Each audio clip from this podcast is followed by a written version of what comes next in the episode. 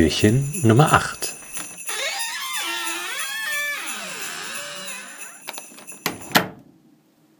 Das kleine Mädchen mit den Schwefelhölzern von Hans Christian Andersen. Es war entsetzlich kalt, es schneite und der Abend dunkelte bereits. Es war der letzte Abend im Jahre, Silvesterabend. In dieser Kälte und in dieser Finsternis ging auf der Straße ein kleines, armes Mädchen mit bloßem Kopfe und nacktem Füßen. Es hatte wohl freilich Pantoffeln angehabt, als es von zu Hause fortging, aber was konnte das helfen? Es waren sehr große Pantoffeln.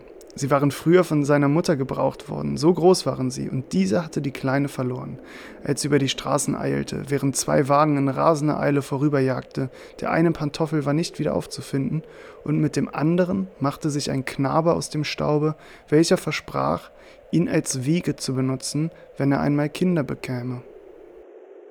Da ging nun das kleine Mädchen auf den nackten, zierlichen Füßen, die vor Kälte ganz rot und blau waren. In, ihren Alter, in ihrer alten Schürze trug sie eine Menge Schwefelhölzer und einen Bund hielt sie in der Hand. Während des ganzen Tages hatte ihr niemand etwas abgekauft, niemand ein Almosen gereicht. Hungrig und frostig schleppte sich die arme Kleine weiter und sah schon ganz verzagt und eingeschüchtert aus. Die Schneeflocken fielen auf ihr langes blondes Haar, das schön gelockt über ihren Nacken hinabfloss. Aber bei diesem Schmucke weiten ihre Gedanken wahrlich nicht. Aus allen Fenstern strahlte heller Lichterglanz und über alle Straßen verbreitete sich der Geruch von köstlichem Gänsebraten. Es war ja Silvesterabend und dieser Gedanke erfüllte alle Sinne des kleinen Mädchens. In einem Winkel zwischen zwei Häusern, von denen das eine etwas weiter in die Straße vorsprang als das andere, kauerte es sich nieder.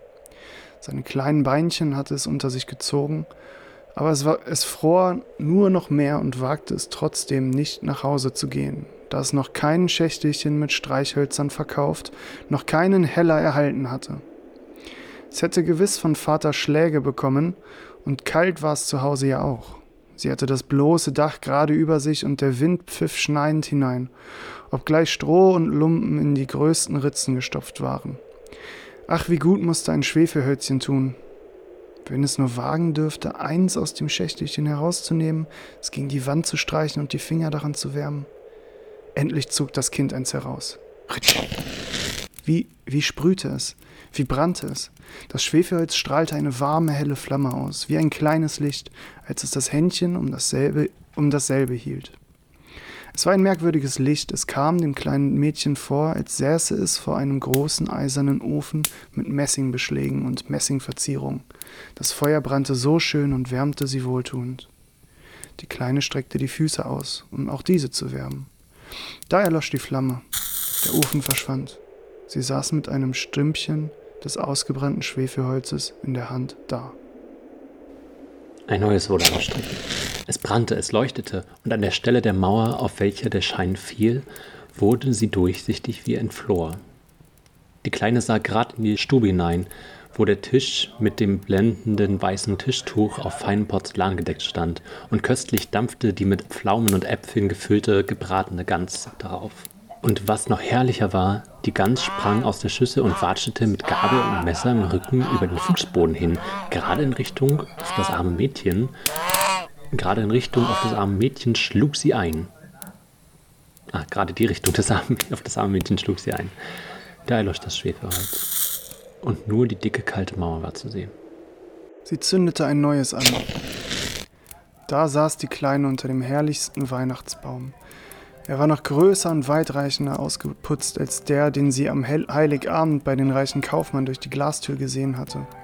Tausende von Lichtern brannten auf den grünen Zweigen, und bunte Bilder wie die, welche in den Ladenfenstern ausgestellt werden, schauten auf sie hernieder. Die Kleine streckte beide Hände nach ihnen in die Höhe. Da erlosch das Schwefelholz. Die vielen Weihnachtslichter stiegen höher und höher, und sie sah jetzt erst, dass es die hellen Sterne waren. Einer von ihnen fiel herab und zog einen langen Feuerstreif über den Himmel. Jetzt stirbt jemand, sagte die Kleine, denn die alte Großmutter, die sie allein freundlich behandelt hatte, jetzt aber längst tot war, hatte gesagt, wenn ein Stern fällt, steigt eine Seele zu Gott empor. Sie strich wieder ein Schwefelholz gegen die Mauer. Es warf einen weiten Lichtschein ringsumher. Und im Glanze desselben stand die alte Großmutter hell und beleuchtet, mild und freundlich da. Großmutter, rief die Kleine. Oh, nimm mich mit dir. Ich weiß, dass du verschwindest, sobald das Schwefelholz ausgeht. Verschwindest wie der warme Kachelofen, der köstliche Gänsebraten und der große flimmernde Weihnachtsbaum. Schnell strich sie den ganzen Rest der Schwefelhölzer an, die sie noch im Schächtelchen hatte. Sie wollte die Großmutter festhalten. Die Schwefelhölzer verbreiteten einen solchen Glanz, dass es heller war als am lichten Tag. So schön, so groß war die Großmutter nie gewesen. Sie nahm das kleine Mädchen auf ihren Arm hoch und so schwebten sie empor in Glanz und Freude. Kälte, Hunger und Angst wichen von ihm. Sie war bei Gott.